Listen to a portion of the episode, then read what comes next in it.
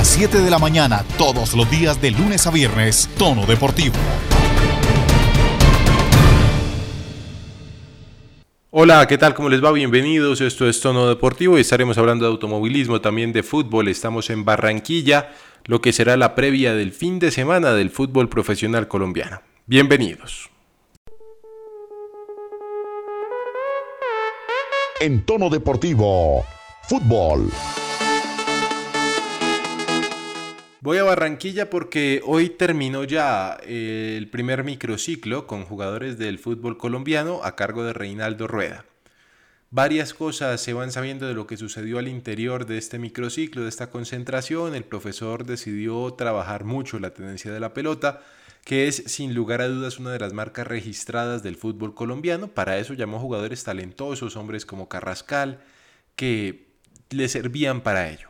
También, pues, digamos, las grandes novedades aparecen por el lado de los jugadores de Millonarios porque empiezan a haber rumores de una posible transferencia de un hombre que precisamente estuvo en este microciclo para ir a Boca Juniors, pero Santiago Villarraga tiene los pormenores de lo que pasó en Barranquilla y por supuesto también el rumor que hay sobre uno de los jugadores de Millonarios. Don Santiago, ¿cómo le va? Buen día. Alejo, cordial saludo para usted, para mis compañeros y todas las personas que se conectan a esta hora tono deportivo. Y sí, como usted lo dice, gran ambiente se vivió acá en la ciudad de Barranquilla. Se terminó el microciclo, el primer microciclo encomendado por el señor Reinaldo Rueda, donde eh, habló y se ve muy contento con lo que se vio en esta semana de trabajo, el tema de, los jugadores. Eh, dijo que no va a convocar a todos, pero que es importante tener ahí en la mano eh, una, una base del fútbol colombiano para estos partidos. Grandes jugadores, eh, también se, jugaron, eh, se jugó un partido en el Estadio Metropolitano de, Barranquilla, eh, pues todo el tema de la selección Colombia. Y el último rumor que salió el día de ayer es el tema de Andrés Felipe Román, de una supuesta, ah, un supuesto acercamiento con Boca Juniors de Argentina, pues déjeme decirle Alejandro que varios medios argentinos lo aseguran, que ya es casi un, hecho que están acercando, pero averiguando, teniendo mis fuentes por acá en, Colombia, me dicen que en Millonarios no ha llegado nada, que el jugador tampoco sabe nada y de hecho el jugador se tiene que presentar en horas de la mañana eh, a los entrenamientos de Millonarios. Entonces, por ahora es simplemente rumor, acercamientos pero en Millonarios como tal, en las oficinas, no ha llegado ninguna propuesta oficial de Andrés Felipe Román. Como quien dice, es otro caso John Duque. Sí, pues es que el tema, Alejandro, eh, y es lo que yo explicaba a algunos colegas fuera de micrófonos, pues es que pueden tener una carpeta y el, el tema de tener el nombre en una carpeta no significa que es el que es el hombre principal que quiere Miguel Ángel Russo. Puede ser que sí tengan eh, a Andrés Felipe Román en una carpeta, pero le estoy diciendo un ejemplo de entre 30 a 40 jugadores que no es el principal. De pronto sí se puede dar, de pronto no, pero es que Alejandro, hay algo que yo le digo a todos mis compañeros y esto es confiable. El 18 se termina el mercado de fichajes en Argentina. El 15 y el 16 son festivos allá. El tema es que no, no creo que alcancen menos de una semana a hacer todos los pagos, porque también es el caso de Jason Gordillo, también es el caso de, José Moya, y también ahorita iniciaría el tema de, Andrés Felipe Román. El tema es que los tiempos no dan y sobre todo que los equipos argentinos han cogido una mala fama de no pagar. Óigame, y el caso Jason Gordillo, Santiago, ¿qué va a pasar finalmente? Porque tengo entendido que San Lorenzo entregó las notas crédito al Tolima para respaldar la transferencia, pero el jugador estuvo convocado en la final de Copa Colombia.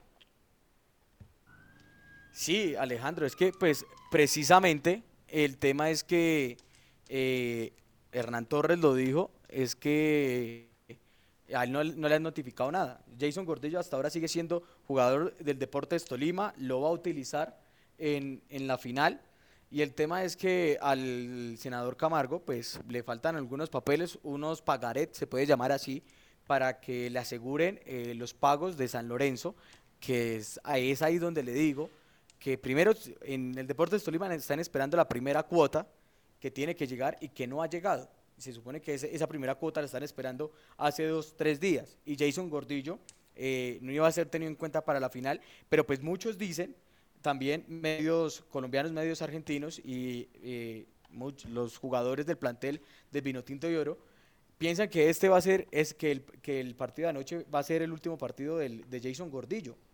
Todo falta esperar si a San Lorenzo le aceptan el pagaré en los diferentes bancos. Ese es el otro tema, por eso le digo que la fama que tienen los equipos argentinos de ser mala paga. Complejo, muy complejo. Don Santiago, Juanito Moreno, ¿qué pasó con él en el entrenamiento de la Selección Colombia del microciclo para ir terminando y cerrando esta faceta? Alejandro, pues el tema de, Juanito Moreno es que pues estuvo presente en, los entrenamientos, en el último entrenamiento de, la, selección. Al parecer dicen que pues tuvo una, una pequeña molestia, pero eh, todavía esperar, porque, o sea, lo que le digo, son temas de, de selección Colombia, déjeme decirle también que supuestamente hay rumores de que también llegó una oferta por Emerson Rivaldo Rodríguez de la MLS. Todo esto son rumores que pues obviamente salen de, después de una, de una convocatoria de la Selección Colombia. Normal. Pues viendo Santiago, lo esperamos en Bogotá ya la próxima semana. Que disfrute, que descanse el fin de semana. Seguramente lo veremos en Los Adictos al Balón con algunas de las transmisiones. Muchas gracias. Feliz fin de semana, Santiago. Alejo, y le tengo una noticia que me acaba de llegar y es el tema de José Moya. A ver. Eh, me dicen es que eh, el jugador sí tiene todo acordado con Huracán de Argentina, que ya está todo listo, pero la directiva del equipo argentino se está echando para atrás de la segunda oferta que le hicieron al jugador. ¿Esto qué quiere decir? Que todavía no es 100% seguro de que el jugador eh, esté en, el equipo argentino. Dicen que eh, eso es lo que el problema, se alejó cada vez más la oportunidad de Millonarios y ahora el problema es de las directivas del equipo de Huracán. Y Alejandro, con esta me despido. Eh, un saludo a todas las personas que siempre están conectadas acá a Tono Deportivo y a todos mis compañeros. Va a terminar en Brasil, Moya. Feliz día, don Santiago. Continuamos, esto es Tono Deportivo. En Tono Deportivo, automovilismo. Hablamos de automovilismo en tono deportivo, no de algún colombiano ni una buena noticia, no, eh, creo que son noticias no tan buenas. El piloto español Fernando Alonso ha sufrido el día de ayer un accidente mientras salía a montar en bicicleta en Suiza. Aparentemente lo ha cogido un carro lo que se sabe hasta el momento es que está consciente, que reacciona a lo que le dicen los médicos, pero no hay mayores detalles. Don Juan David Forero, ¿cómo le va? Buen día. Alejo, buen día para usted, para todos los de los que se conectan aquí a Tono Deportivo, muy fieles como siempre. Y la verdad, hay mucha especulación al, al respecto, ¿sabe?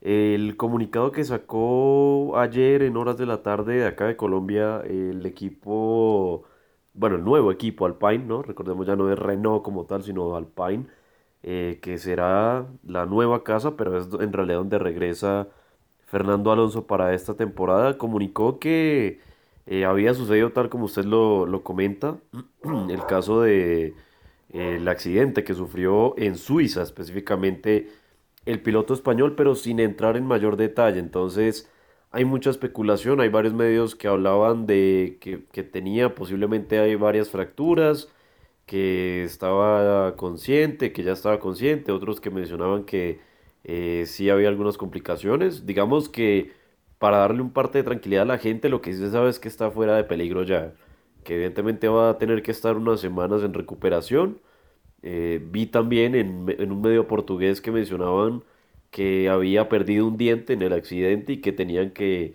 hacerle una operación de, mandíbula, que no iba a pasar a mayores, pero que sí había mucha cosa, eh, digamos, por, más que nada por el golpe que sufrió al ser atropellado, pues digamos iba un poco a velocidad, entonces evidentemente esto generó eh, bastantes reacciones, vi a varios pilotos españoles, por supuesto, Carlos Sainz, por ejemplo, el, el piloto que corre habitualmente el Rally Dakar, estuvo también por ahí compañeros, Esteban Ocon, el propio equipo, eh, y otros eh, pilotos que estuvieron muy pendientes de la salud del dos veces campeón de la Fórmula 1, que recordemos este año vuelve a la máxima categoría y ya estaban ultimando detalles de alguna u otra forma en Alpine para presentar lo que va a ser el auto, el monoplaza para esta temporada.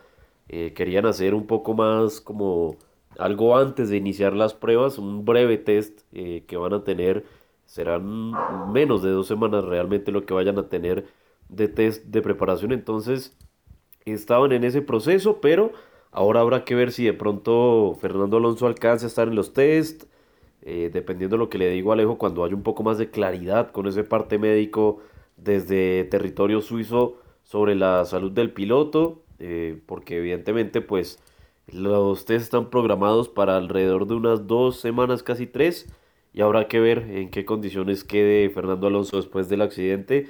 Vuelvo y digo, para darle un par de tranquilidad a la gente, fuera de peligro, sí, pero de pronto con consecuencias de alguna fractura, algo que pueda tener y que le conlleve un tiempo de recuperación de, no sé, pienso yo, un mes, tres semanas. Habrá que estar ahí atentos, sabiendo de todas las exigencias físicas, como siempre, que tiene estar eh, montado como tal en un auto de Fórmula 1.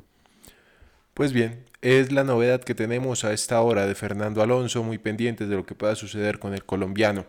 Hablando de pilotos colombianos, ¿cómo van los pilotos colombianos esta temporada, don Juan David? Bueno, Alejo, ya pues digamos eh, lo que se sabía del fin de semana anterior, cuando se habían corrido las 24 horas de Daytona, con Gaby Chávez, con Juan Pablo Montoya. Eh, un Juan Pablo Montoya que ya lo hemos tocado en varias ocasiones, va a tener un calendario agitado, va a estar ahí con el equipo Mayer Shank Racing en la categoría, en la IMSA como tal, recordando que ya el proyecto que tenía de hace unos años con Penske en esa categoría pues ya eh, se cerró, se terminó eh, y no quisieron renovar ni ellos ni la marca que les surtía los motores, entonces ahí está con el equipo Mayer Shank y también esperando ¿no? lo que vaya a ser el inicio de competencias un poco más adelante, dentro de unos meses con el equipo Dragon Speed, en lo que será como tal el WEC, World Endurance Championship. Evidentemente va a ser un año agitado.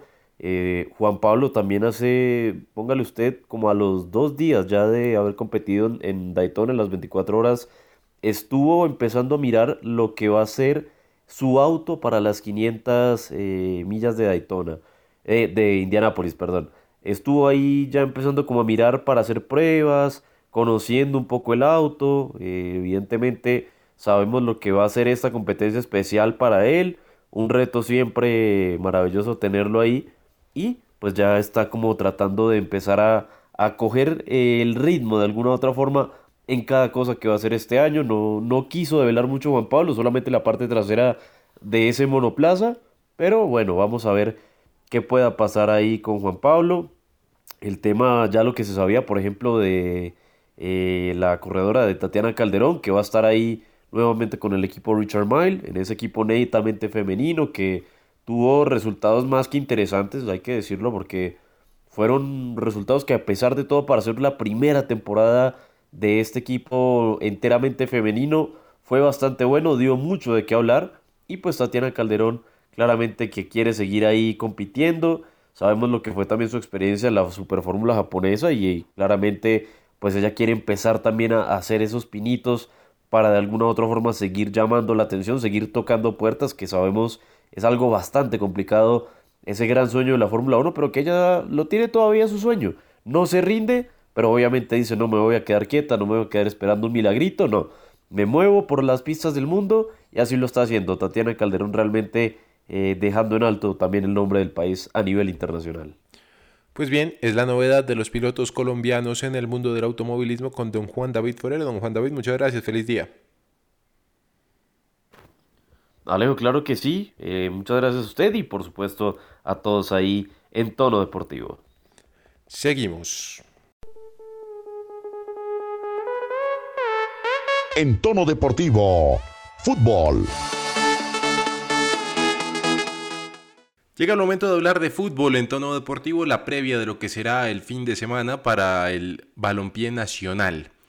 Antes, Bayern Múnich se coronó campeón del Mundial de Clubes que se realizó en Doha, en Qatar.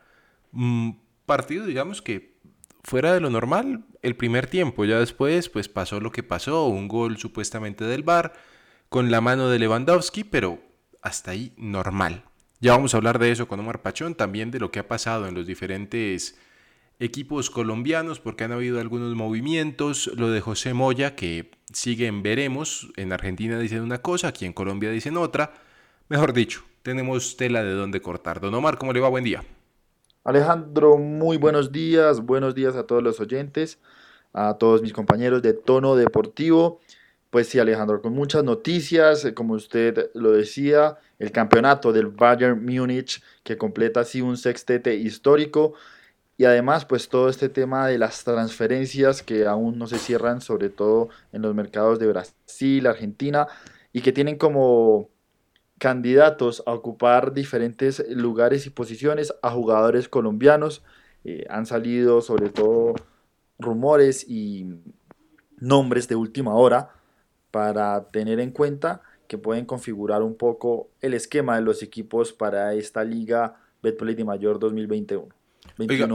Uno de los oyentes que tenemos nos escribe al correo electrónico preguntando sobre el caso de Dubán Vergara, el jugador del América de Cali, y él dice que es un tipo básicamente sobrevalorado, que la prensa quiere venderlo hace dos años, pero que nada que logran venderlo, que cada seis meses se despide de la hinchada, pero pues que sigue ahí en el América. ¿Qué pasa con Dubán Vergara, Omar?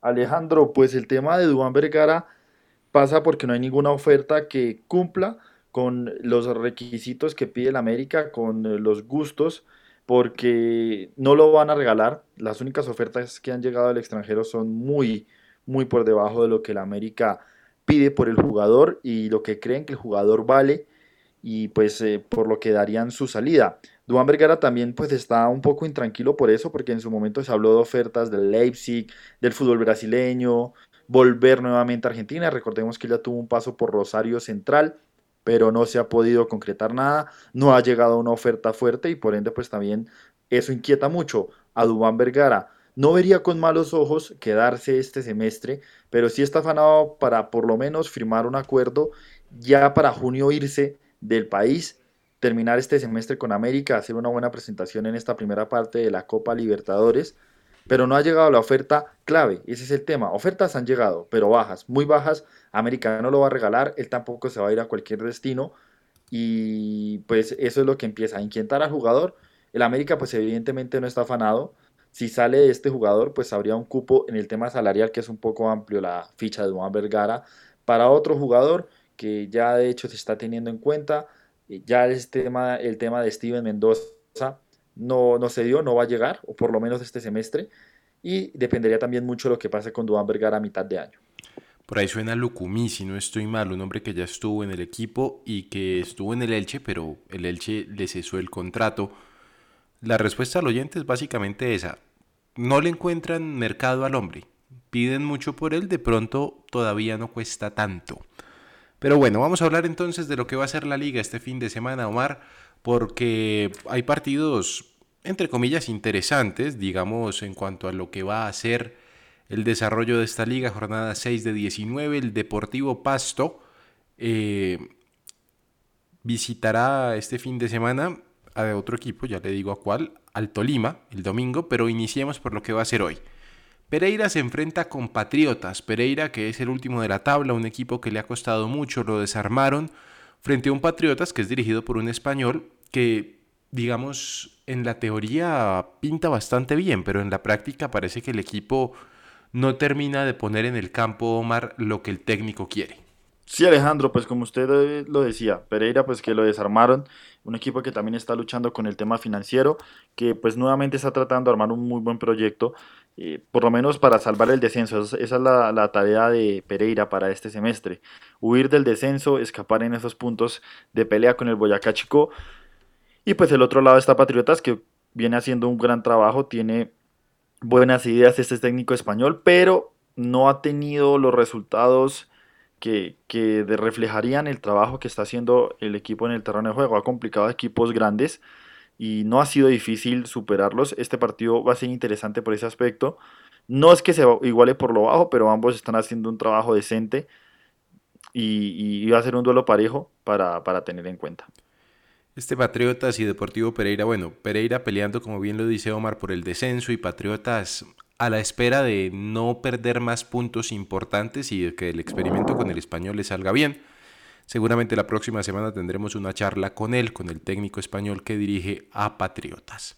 Alianza Petrolera, que confirmó la incorporación de dos hombres nuevos a la, al onceno, a la escuadra, se enfrentará también el día de hoy a las 6 de la tarde frente a Once Caldas. Alianza Ojo esto, Diego Chica, un experimentado que el último tiempo que estuvo jugando fue en el Unión Magdalena, llega a reforzar el medio campo del equipo de Wilson Gutiérrez Omar, que nada que levanta cabeza. Sí, Alejandro, no, no le ha ido bien al profe.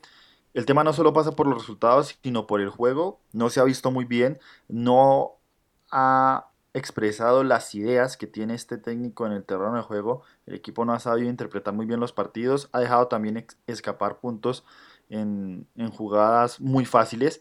Y pues no va a tener nada fácil este partido frente a Once Caldas. La ventaja es que va a jugar en Barranca Bermeja, pues su cancha, el calor de pronto le ayuda un poco. Pero este Once Caldas sí viene un poquito más armado, está en los papeles favorito por encima de Alianza Petrolera. Y Eduardo Lara está empezando, no hay que exigirle ya mismos resultados, pero igual los está dando y Once Caldas tiene una buena nómina, así que va a ser muy difícil para Wilson Gutiérrez empezar a, cambiar la cara, aunque sería un partido óptimo para hacerlo. Ciertamente. Boyacá Chico a las 8.05 de la noche recibirá al América de Cali, el América que viene con responsabilidad de empezar a ganar de manera constante. El bicampeón de Colombia pues espera dar unas buenas sensaciones y una buena demostración de fútbol Omar con quizá una gran novedad y es el regreso de Torres que ya cumplió las tres fechas de sanción que tenía. Así es, Alejandro. Vuelven estos jugadores que pues han tenido sus fechas de sanción por este tema polémico. Eso ya eh, es, es, pues por así decirlo, agua de otro costal. Pero mm, América no debería estar en esa posición entendido, es, está dos fechas atrás de lo que debería, solo ha jugado tres partidos, tres compromisos, suma dos empates y una derrota. Para el vigente campeón no está bien, lo, que pasa es que se fueron eh, algunas fichas y le, costó un poco. América yo creo que también abusó mucho en este tema del descanso, de las vacaciones. Y yo creo que estas primeras fechas ha sido como una pretemporada para el equipo de Juan Cruz Real. Boyacá Chico no es un rival difícil, es un rival que ya está más en la B que acá y pues no, no se le debería complicar en principio a la América de Cali eh, este partido. Pues eh, ya es una situación no grave, no crítica, pero pues sí para que tomen un correctivo pronto, porque es el vigente campeón y tiene una gran nómina. Es, es que tampoco es que lo hayan desarmado Alejandro, tiene una muy buena nómina y supo reforzarse en algún aspecto, pero de pronto le quedó debiendo el nuevo nombre de Iber Cambindo, no sé si debute el día de hoy, pero va, a aportar mucho en el ataque para el cuadro escarlata. Cambindo, el hombre de 25 años, nacido en Guachené, Cauca, que estuvo en el Quindío, era goleador en el Quindío. Ojalá se le dé al América con este goleador, porque el invento que trajeron, creo que de Ecuador, mm, el peruano, perdón, no les dio resultado, Omar. Rodríguez, Array Rodríguez, sí señor, no, no sirvió mucho, también es que no tuvo mucha oportunidad Alejandro. Eh, Adrián Ramos cubrió muy bien esa posición y nunca tuvo una presentación decorosa para ganarse el puesto. De pronto es un delantero para suplir necesidades, para dar descanso a Adrián Ramos, pero no para tomar ese protagonismo que de pronto Cambindo sí lo va a poder ofrecer en el elenco de Juan Cruz Real. Muy bien, eh, esperemos le salga bien el jueguito a Tulio Gómez, que supuestamente compró Omar el nombre del América, el eslogan del América, ¿no? Lo, lo mandó registrar a su nombre. ¿Quién sabe si, pues, qué estará pensando este señor? ¿Vender no solamente la ficha, sino el nombre también? Pues Alejandro, estos temas son muy empresariales. A ver, cuando uno compra una empresa, no es que compre toda la institución, o sea, compra el, el activo como tal intangible que es el equipo, el eslogan como tal. Tulio no compra Pascual Guerrero, no compra eh, el, dentro de lo que compra, pues sí está el campo de entrenamiento, están los jugadores, pero como tal compra lo que significa América de Cali S.A. o pues como se llame la, la sociedad deportiva. Esto es normal, los dirigentes de Millonarios, los mayores accionistas tienen el nombre de Millonarios. Es normal en el, en el mundo del fútbol y en el tema comercial deportivo eh, este aspecto y se firmó también un contracontrato donde Tulio Gómez, pues eh, al vender, pues al equipo vende directamente esto, no es que él lo vaya a vender o que le tenga que comprar eh, en precio más alto a Tulio Gómez, no, es lo que pasa normalmente. Ahora, casos se han visto. Esto ha pasado en diferentes equipos y es lo que pasa comúnmente cuando pues hay un mayor accionista, lo hemos visto con el Tolima, pero hay que estar muy de cerca porque Alejo, usted sabe cómo son los dirigentes del fútbol colombiano y del fútbol mundial. Entonces, eh, esto también se puede prestar de pronto más adelante para un malentendido con temas económicos externos al club y pertenecientes como persona a Tulio Gómez, pero por ahora es algo normal, no es de qué alarmarse, hay que seguir muy de cerca este aspecto y que ojalá más adelante nos hagan, no salgan con cuentos truchos. Muy bien, esperemos no sea como le pasó al Cúcuta, que el señor Cadena se quedó con el nombre del Cúcuta. Terrible situación.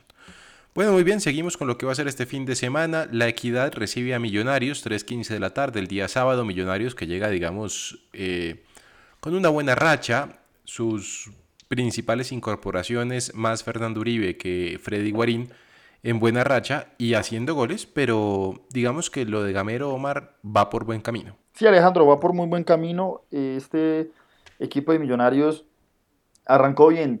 Ahora uno no se puede confiar con Millonarios. Esa campaña de los 50 puntos con Pinto, que es lo más reciente, lo deja muy claro. Pero ya se ve por lo menos la mano de Gamero, se ve mucho.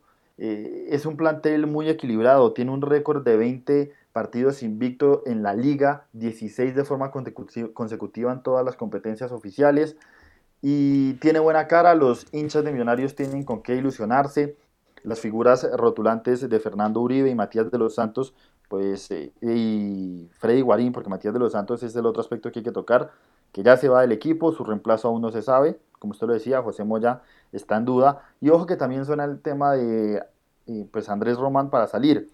Eso también depende mucho eh, el estado de Millonarios para este, no este partido, pero pues sí para esta temporada, porque serían dos, dos figuras del esquema de Alberto Gamero que saldrían de forma abrupta del equipo.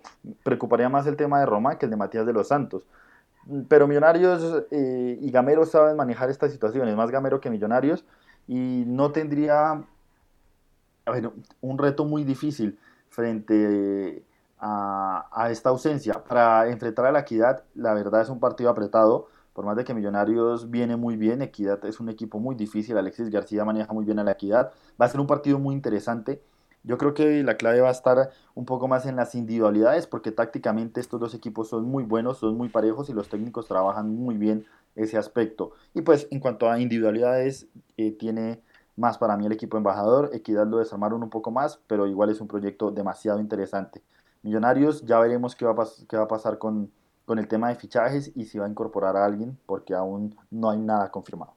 Deportivo Cali recibirá el día sábado 5.30 de la tarde a Águilas Doradas, Águilas Doradas que se encuentra en medio de un escándalo porque su principal accionista, Fernando Salazar, le dijo simio a Iván Rivas.